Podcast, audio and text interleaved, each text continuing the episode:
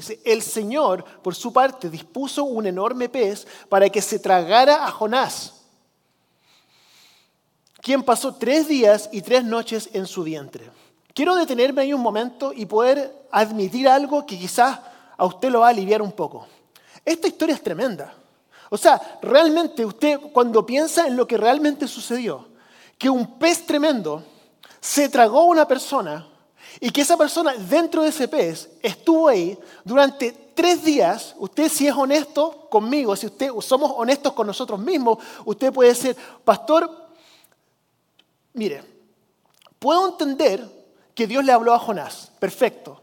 Puedo entender que Jonás huyó de Dios, eso lo puedo entender. Puedo entender también que, Jonás durmió durante toda una tormenta, eso lo puedo entender. Incluso puedo entender, pastor, de que a Jonás lo tiraron al mar y que a pesar de que lo tiraron al mar, él logró sobrevivir. Eso lo puedo entender. Pero, pastor, usted espera que yo realmente crea que un pez se tragó a una persona y que esa persona estuvo dentro de un pez durante tres días, usted, pastor, sabe que tengo varias preguntas que quiero hacerle. Número uno, hidratación. Número dos, oxigenación. Número tres, jugos digestivos durante tres días. Ahora usted puede decir, pastor, yo no, me cuesta creer que esa historia realmente pasó. Me cuesta creerlo. Y yo quiero darle a usted un pase y quiero decirle, entiendo, yo, mire, yo personalmente creo que esa historia realmente sucedió. Pero si a usted le cuesta realmente como wrap your mind around la idea de que esto realmente sucedió, yo quiero que esa suerte de incredulidad por ahora no a usted lo separe de la esencia de la historia. No quiero que usted diga, ah, no, yo no creo que esa historia realmente pasó, así que este mensaje no es para mí. Porque esa historia, a pesar de que quizás usted no cree que sucedió literalmente, esa historia sigue siendo cierta de una manera incluso, yo diría, más profunda. ¿Y a qué me refiero con esto? Porque la historia de Jonás es cierta de una manera muy profunda. Escuché a un erudito una vez decir que la belleza de las historias bíblicas no es solo que sucedieron, sino que suceden. ¿A qué me refiero con esto? Que la vida a todos nosotros, igual que a Jonás, nos presenta con una suerte de tormentas, ¿cierto? Tormentas en la vida. Todos nosotros, igual que la historia de Jonás, muchas veces hemos huido de Dios, ¿cierto? Igual que Jonás.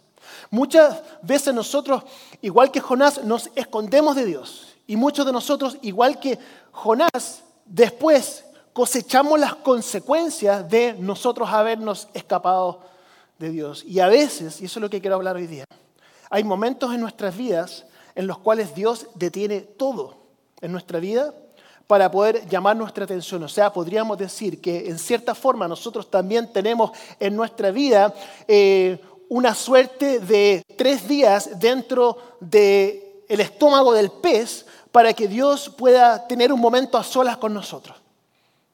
Quizás alguno de ustedes lo ha vivido, quizás algunos de ustedes lo están viviendo ahora, o quizás algunos de ustedes lo van a vivir, momentos en los cuales Dios detiene todo en su vida para poder llamar su atención, ya sea una, una cuestión de salud, un problema financiero, un accidente automovilístico, una muerte de un ser querido, en el cual Dios detiene su vida y le permite que usted pueda ver la vida de otra forma. Es lo que estaba haciendo Dios en la vida de Jonás y es lo que Dios va a estar haciendo en nuestra vida para poder nosotros realinearnos con Él y entrar dentro de nuestro propósito. Entonces la pregunta de hoy día, que quiero que usted esté pensando mientras esté yo predicando, ¿qué hace usted cuando Dios detiene todo en su vida para llamar su atención?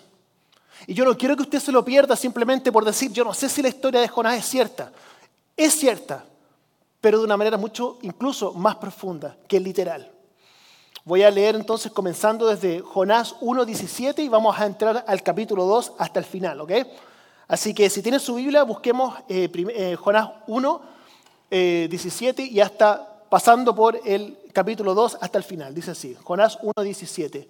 Dice, el Señor por su parte dispuso un enorme pez para que se tragara a Jonás, quien pasó tres días y tres noches en su vientre. Jonás capítulo 2, entonces, comenzando desde el versículo 1, dice así, entonces, dentro del pez, ¿cierto? Jonás oró al Señor, su Dios, desde el vientre del pez. Dijo, en mi angustia clamé al Señor y Él me respondió. Desde lo profundo de los dominios de la muerte pedí auxilio y tú escuchaste mi clamor. A lo profundo me arrojaste, al corazón mismo de los mares. Las corrientes me envolvían, todas tus ondas y tus olas pasaban sobre mí y pensé, he sido expulsado de tu presencia, pero volveré a contemplar tu santo templo. Las aguas me llegaban hasta el cuello, lo profundo del mar me envolvía, las algas se me enredaban en la cabeza, arrastrándome a los cimientos de las montañas. Me tragó la tierra y para siempre sus cerrojos se cerraron tras mí. Pero tú, Dios mío, rescataste mi vida de la fosa. Al sentir que se me iba la vida, me acordé del Señor. Y mi oración llegó hasta ti, hasta tu santo templo. Los que siguen a los ídolos vanos abandonan el amor de Dios. Yo, en cambio, te ofreceré sacrificios y cánticos de gratitud. Cumpliré las promesas que te hice. La salvación viene del Señor. Entonces, versículo 10 dice, entonces el Señor dio una orden y el pez vomitó a Jonás en tierra firme. Entonces, estamos continuando una serie que le hemos puesto como título Jonás, ¿cierto? Escapando de Dios. Y la premisa de toda esta serie es que cada uno de nosotros tenemos un llamado de parte de Dios. La palabra dice en Efesios 2.10, Ephesians 2.10, dice así.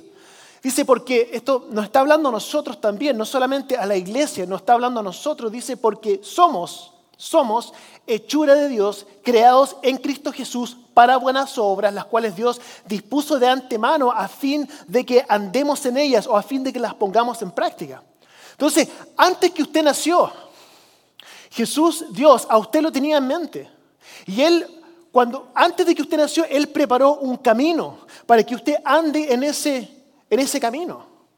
El problema es que muchas veces nosotros o no sabemos cuál es ese camino, o sabemos cuál es el camino, pero nos hemos escapado de la voz de Dios. Entonces, este camino, quiero, quiero, darle una, quiero darle hoy día. Este camino que Dios preparó de antemano para que usted ande en este camino, no es el camino para que usted sea lo más feliz posible. No es el camino para que usted sea lo más próspero que sea posible. No es un camino para que usted tenga la jubilación más grande que usted se pueda imaginar.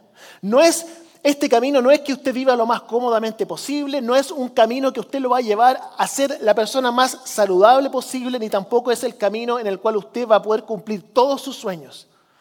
Si usted piensa que ese es el camino que Dios tiene para usted, lamento tener que decepcionarlo. No, no es que nada de eso tenga algo de malo, pero realmente el camino que tiene Dios dispuesto para usted no es el camino más fácil, ni el camino más próspero, ni el mejor camino. De hecho, Cristo mismo describe este camino como el camino estrecho, Mateo capítulo 7. Un camino estrecho y que algunos ni siquiera lo encuentran, este camino. Y no caminamos este camino porque sea el camino más seguro, ni porque sea el camino más fácil, sino simplemente porque ese es el camino que Dios dispuso para que usted ande en él. Pero sucede algo inesperado con esto. La semana pasada, ¿se acuerda que hablábamos respecto a que nosotros teníamos que tomar una decisión? Y esa decisión era entre dos cosas, ¿se acuerda? Era entre la obediencia o la seguridad. Entre la obediencia, ¿qué, es lo que, ¿qué es lo que voy a elegir? ¿Voy a elegir ser obediente a Dios o voy a elegir simplemente una vía lo más segura posible? Porque lamentablemente hay que elegir entre, entre esas dos opciones, porque muchas veces lo más seguro no es lo que Dios quiere para nosotros. Pero el problema con esto es que muchas veces nosotros, cuando elegimos la obediencia, si ya voy a hacer lo que Dios quiera que yo haga, asumimos de que eso es lo más inseguro. Pero el problema es que tenemos una, una visión errada de lo que significa la seguridad, porque este mundo, lo decíamos la semana pasada, este mundo en el que nosotros vivimos, estos 80 años que Dios quizás nos da, si es que nos da salud, este mundo, esta vida se está acabando. Esto tiene un, tiene un, tiene un, shelf life, esto se acaba.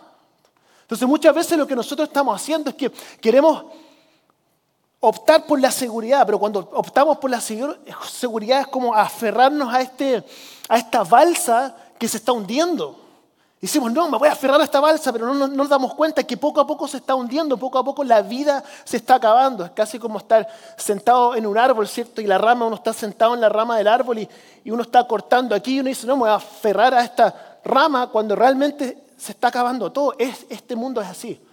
Pero nos cuesta verlo. Nos cuesta verlo porque nos enfocamos en todo lo que este mundo puede ofrecernos a nosotros sin darnos cuenta que todos nuestros recursos se van a acabar, que llega un punto en nuestra vida en que todo se termina. Entonces la pregunta no es si este mundo se va a acabar o no, no es si esta balsa se va a hundir o no. La pregunta es que cuando se hunda, ¿voy a estar aferrado a esta balsa o voy a estar aferrado a la mano de Cristo mientras veo que todo se hunde? Hermanos y hermanas, tenemos que abrir nuestros ojos para entender que la real seguridad no está en nuestra definición de lo que es seguro, sino que la real seguridad está aferrados a las manos de Cristo. Hermanos y hermanas, esta vida es tan corta, es tan pero tan corta. No nos damos ni cuenta. Entonces de eso quiero que continuemos hablando un poco, porque Jonás desobedeció a Dios, como muchos de nosotros hemos desobedecido a Dios y desobedeció a Dios porque tenía miedo. Tenía miedo, ¿cierto? Más tarde dentro de esta historia vamos a descubrir que no era que él solamente tuviera miedo, no era la única razón, pero, pero parte de la razón por la cual él huyó de Dios era porque él tenía miedo. Él eligió la seguridad por sobre la obediencia. Y más tarde descubrió lo que aprendimos la semana pasada, lo que hablábamos eh, recién, que él quería optar por la seguridad, ¿cierto? Y al final terminó en que lo tiraron por la borda, ¿cierto? Y su vida, pensamos, ¿cierto? Si es que no hemos visto eh, el capítulo 2, pensamos que ese era el fin de la historia, ¿cierto? Que la vida de Jonás terminó ahí. Y la semana pasada hablábamos también que algunos de ustedes, algunos de nosotros, hemos sentido también que hemos perdido nuestra salida. ¿Se acuerdan que hablábamos de que íbamos por la carretera, ¿cierto? Íbamos caminando con Dios en nuestro carro y ay, se nos pasó la salida, tendríamos que haber salido por ahí, teníamos nuestro GPS que está recalculando, ¿cierto? Cuando nosotros tenemos que volver, muchos de nosotros hemos seguido un camino que no es el camino que Dios tiene para nosotros y nos damos cuenta que ya hemos avanzado mucho y miramos hacia atrás y decimos, bueno, hubo un tiempo en que yo tenía claro qué es lo que Dios quería, pero ahora he avanzado tanto que las cosas parecen estar muy, muy diferentes. Usted hoy día quizás algunos de ustedes están cosechando lo que ha sido el resultado de caminar en una dirección que no es la ideal que Dios tiene para usted. Quizás es un pecado, quizás es una adicción, ambiciones personales, ira, una mala decisión, no lo sé, o quizás usted simplemente no respondió al llamado que Dios un día tenía sobre su vida. Y quizás usted está aquí hoy día y piensa que se quiere rendir.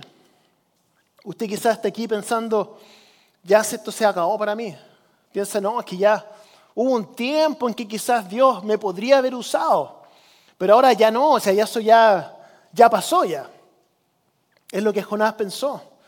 Jonás estaba tan triste por toda la desobediencia que él había tenido, porque él estaba en este barco, ¿cierto? Y se dieron cuenta de que él era el culpable. Jonás también se dio cuenta de que, él era el culpable de todo lo que estaba viviendo. Y él dijo, ¿saben qué? Tírenme por la borda, yo ya no sirvo para nada. Prefiero que mi vida se acabe para no ser una molestia, porque todo esto es por mi culpa. Quizá usted hoy día se siente como Jonás se sentía en ese momento, simplemente mi vida, yo creo que ya no, ya, ya no, ya. No, si tírenme por la borda, si ya no, ya no, mi vida ya no sirve, ya no sirve para nada.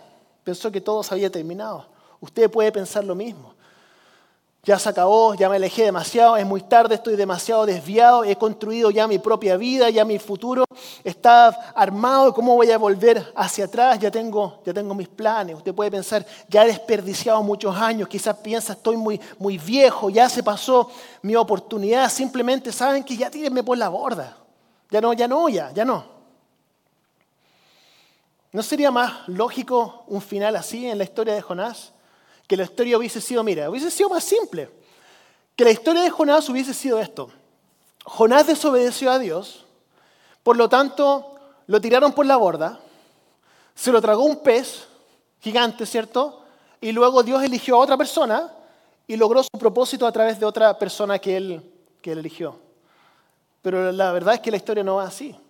Jonás 1.17 dice así, el Señor por su parte dispuso un enorme pez para que se tragara a Jonás, quien pasó tres días y tres noches en su vientre. Yo me pongo en la, en, la, en la mente de Jonás y digo, qué increíble lo que él tiene que haber vivido. O sea, él quería terminar con su vida, mátenme.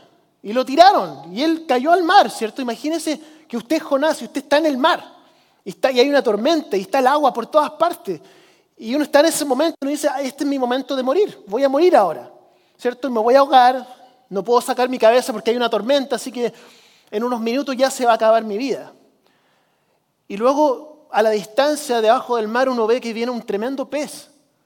Y uno dice, oiga, qué feo ese pez, qué horrible, qué tremendo, nunca había visto un pez así. Y el pez abre su, su boca, ¿cierto? Y, y él piensa, ahora voy a morir de una manera mucho más terrible de la que yo me hubiese imaginado. O sea, me va a comer un pez. Yo pensé que simplemente me iba a ahogar.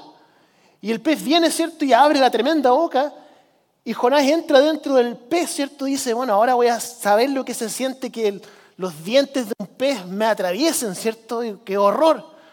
Y de repente se da cuenta que parece que no y sigue hacia adentro. Y está todo oscuro acá adentro. ¿Me habré muerto ya? ¿Qué está pasando aquí? No entiendo nada pero estoy respirando.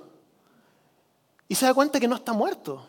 Y se da cuenta que Dios decidió que Él no iba a ser la persona que iba a decidir el momento en que Él iba a morir. Que ese momento de decisión está en las manos de Dios. Entonces yo quiero decirle a usted hoy día, y esto es para alguien aquí, si usted no está muerto, es porque Dios no ha terminado con usted todavía. Su vida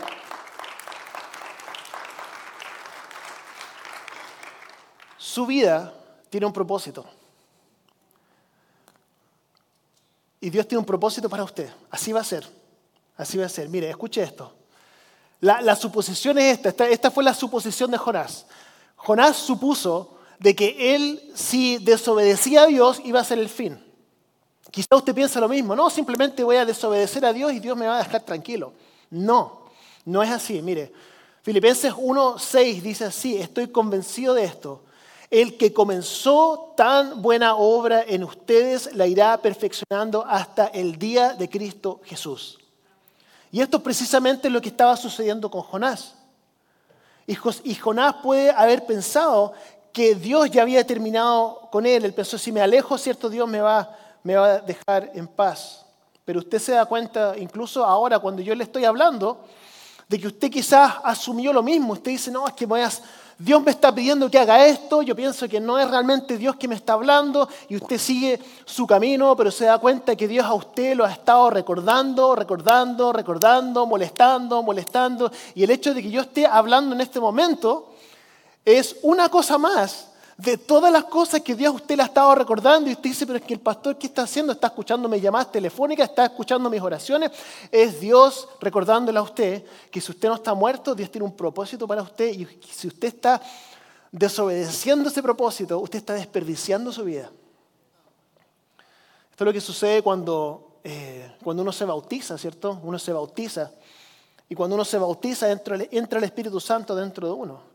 Y el Espíritu Santo usted lo empieza a recordar, le empieza a convencer, lo empieza a guiar, ¿cierto? Le da, le da convicción de pecado, le empieza a guiar por este, por este camino. Entonces cuando usted se aleja del camino de Dios, el Espíritu Santo vuelve a recordarle, le vuelve a recordar y le vuelve a recordar. Y es lo que Dios está haciendo con ustedes hoy día. De hecho, muchas veces Dios lo que hace es detener todo en su vida para llamarle la atención. Detiene todo. ¿Le ha pasado alguna vez? Algún accidente automovilístico, un contratiempo financiero, una pérdida, una ruptura, una enfermedad, donde todas las cosas parecen detenerse y Dios quiere llamar, llamar su atención. El problema con esto es que muchas veces nosotros vivimos estas cosas en nuestra vida donde Dios permite que nuestra vida se detenga y lo único que pensamos es, quiero salir de esto, quiero salir de esto, quiero que esto se termine, quiero entonces nuestra mente se, se, enfoca en poder salir de la situación en la que estamos lo más rápido posible para poder seguir con nuestras vidas y no nos damos cuenta que la razón muchas veces por la cual, por la cual Dios detiene nuestra vida es para llamarnos llamarnos la atención y recordarnos, ¿te acuerdas? Que tenemos un propósito juntos, que tengo algo para ti. Una buena pregunta. Uno dice, pero ¿por qué Dios me tiene ahora en una suerte de vientre del pez por tres días donde todo se detiene? Conozco algunas personas que están en eso en este momento, ahora, en este lugar, que están viviendo eso, ahora, en este momento. Yo quiero invitarle a usted que usted se detenga, que usted pueda pensar, ¿por qué Dios me tiene aquí en este momento? Y lo más probable, en muchos casos, es que en algún momento usted se desvió del camino y Dios le está recordando. Acuérdate lo que hablamos. Acuérdate, acuérdate, recuerden. Recuerden. ¿Cómo va, ¿Cómo va usted a responder a esto? Quiero hacer una, una, nota al margen de todo lo que hemos estado hablando. Uno se puede, usted se puede preguntar por qué, por qué Dios insiste en persuadir a alguien que es tan rebelde. Si Dios puede usar a cualquier persona. O sea, Dios puede usar a Jonás y Dios, bueno, Jonás no quiso, así que voy a seguir con otra persona. ¿Por qué? ¿Por qué insistir con alguien que es tan rebelde? Y esta es la razón, y espero poder explicarlo bien. Traté de explicarlo en el servicio en inglés, creo que lo expliqué y voy a tratar de explicarlo ahora. Es que Dios está más interesado en hacer algo en usted que a través de usted. ¿Me explico? Dios puede usar cualquier persona para hacer lo que Él quiere hacer. Pero Dios está más interesado en hacer algo en usted que a través de usted. ¿Por qué esto es importante? Porque la única forma en que Dios va a poder hacer la obra en usted va a ser cuando usted se dispone a obedecer a Dios a pesar de que usted no quiere hacerlo. ¿Me explico? ¿Se entendió, no? Hay algo que Dios quiere hacer en su vida. Hay una transformación que Dios quiere hacer dentro de su corazón. Hay un paso que Dios quiere que usted tome. Y no es porque usted sea imprescindible y que nadie, y que si usted no lo hace, que Dios no va a poder lograr su objetivo. No, no, no. Lo que Dios quiere es que usted se disponga en las manos de Dios y usted le diga que sí a Dios, no importa el, temor que usted tenga, que usted le diga que sí a Dios y el resultado de eso va a ser que la obra que va a ser dentro de usted va a ser tremenda. Se puede preguntar por qué Dios me está persiguiendo. No es porque Dios lo necesita a usted para lograr su objetivo, pero obedecer a Dios haciendo algo difícil es el medio que Dios usa para hacer esa obra dentro de usted para eso que le sirvió el tiempo dentro del vientre. Y, Jonás estaba luchando con Dios y Dios le detiene todo. Y luego Jonás llega a la siguiente conclusión. Y esta es la conclusión. Esto, esta conclusión a la cual Jonás llegó fue lo que permitió que Dios viera esa conclusión y que el resultado de eso fuera que Dios lo, lo lanzara a su propósito. Y es esto. Versículo 8. Los que siguen a ídolos vanos abandonan el amor de Dios.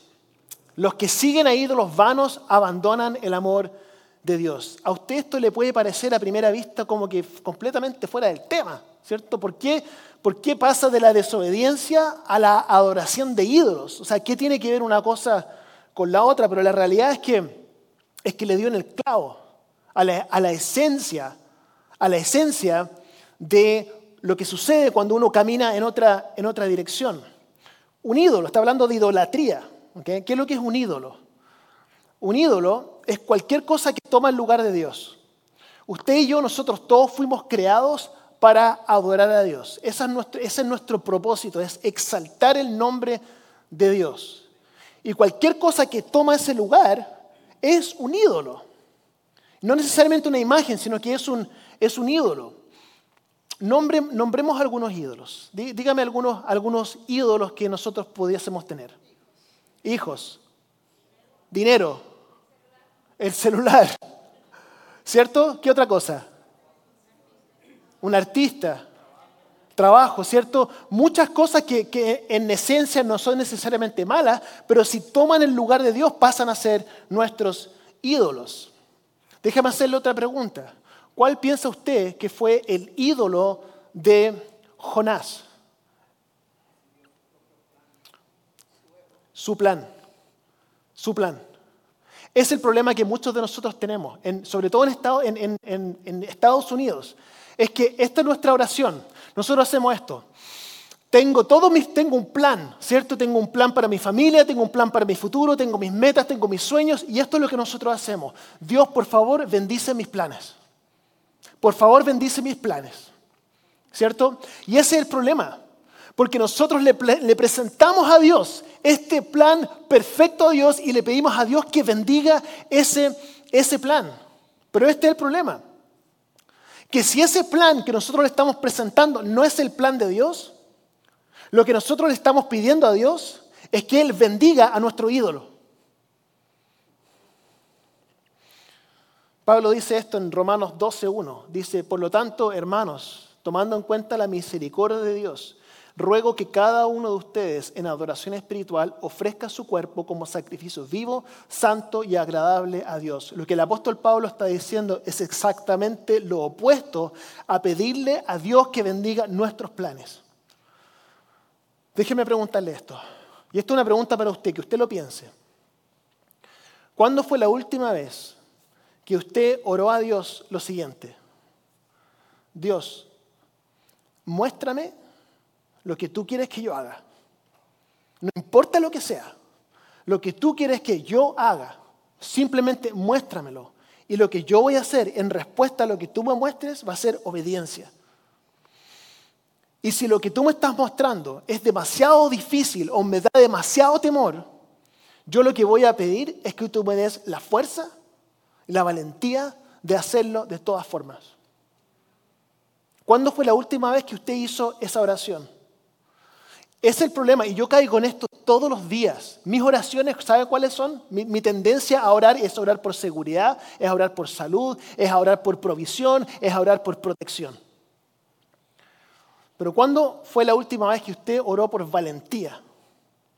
Que Dios a usted le dé la valentía de hacer la voluntad de Dios, incluso cuando usted no la quiere hacer. Cuando usted oró, donde tú quieras que yo vaya, Señor, yo voy a ir. Lo que tú quieres que yo haga, yo lo voy a hacer. Lo que tú quieras que yo dé, lo voy a dar. Lo que tú quieres que yo gaste mi tiempo, en eso lo voy a gastar. Solamente quiero saber qué es lo que es. Y yo sé que vas a estar conmigo. Mire, esto fue lo que finalmente hizo Jonás con Dios. Finalmente, después de esos tres días de estar luchando con Dios, fue lo que finalmente hizo Jonás en el versículo 10. Dice así. Entonces el Señor dio una orden y el pez vomitó a Jonás en tierra firme. Vomitó, qué terrible esa palabra, es como vómito. Pero una mejor palabra para, para vómito. ¿Qué podría ser? Desechó mejor, ¿cierto? Desechó, a mí me gusta, lo, lanzó a su propósito, ¿cierto? Lo lanzó, lanzó a Jonás a sus vómitos que tiene como, no voy a hablar mucho de eso porque les va a empezar a dar asco, pero, pero lo lanzó a su misión. Y este, fue, este es el objetivo que Dios tiene con usted. Pero eso requiere que usted cambie su oración. Así que voy a, voy a terminar con esto. Voy a terminar con un desafío. Quiero que usted pueda, pueda pensar en esto. ¿Cuántos de ustedes oran todos los días? Ok, casi todos oramos todos los días, todos los días. Oramos, yo no sé cuál es su hábito de oración, pero voy a asumir que usted ora más que simplemente por los alimentos. ¿Ok? Que ora, tiene una, una, una vida de oración de una u otra forma. Entonces, el desafío que yo le quiero presentar hoy día es que usted cambie su oración esta semana.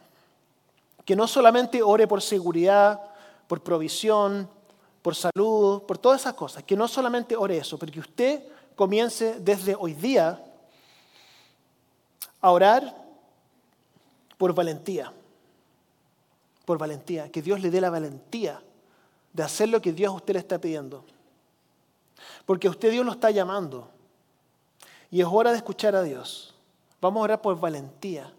Por valentía. Porque, porque muchas veces en realidad uno lee la escritura y casi todas las veces.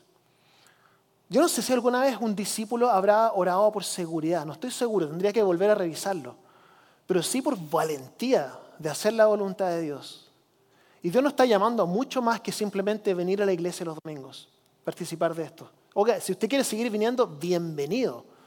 Pero realmente, realmente, Hay algunos de ustedes que Dios los está llamando a hacer cosas tremendas, tremendas, tremendas. Y usted le está diciendo que no a Dios, tiene todas estas excusas frente a Dios. No, es que estoy muy viejo, estoy, no me sé bien la Biblia, no soy la persona correcta. Pero usted ve a través de toda la escritura, las personas que Dios elige son las personas que quizás el mundo desecharía. Entonces vamos a orar por eso esta semana. Em, vamos a cerrar los ojos por un momento, voy a decir algunas cosas y luego vamos a orar. Porque quizás usted está aquí en esta, en esta tarde y el mensaje que usted está escuchando ahora le está llegando, pero profundo al corazón, profundo. Y esto es Dios hablándole. Tómelo así, es Dios diciéndole, vamos, ¿qué pasó? Recuerda cuando estábamos juntos y el propósito, teníamos propósitos comunes y tomaste tu camino, tomaste un camino diferente. No es una palabra de condena, es un recordatorio de parte de Dios de poder renunciar al ídolo de tu propio plan y entregar tu plan a Dios y preguntarle a Dios cuál es su plan para ti y orar que Dios te dé la valentía de poder caminar el camino de buenas obras que Dios dispuso de antemano para que usted ande en él. Señor Jesús, queremos realmente ser una iglesia obediente a ti. No queremos ser una iglesia cómoda. Queremos ser una iglesia que te escucha y que te obedece. Queremos ver obras maravillosas en tu nombre, de personas que realmente entregan su vida completamente a lo que tú estás pidiendo que hagan. Quiero orar, Señor, que nos ayudes a poder tomar esta palabra tuya y hacer la vida y que eso transforme nuestra vida, que transforme la vida de nuestras familias, que transforme la vida de nuestras comunidades y que transforme toda esta ciudad. Esa es nuestra oración hoy día, Señor. Damos gracias por tu amor, por tu presencia y porque nos hablaste hoy. En el nombre de Jesús. Amen. Amen.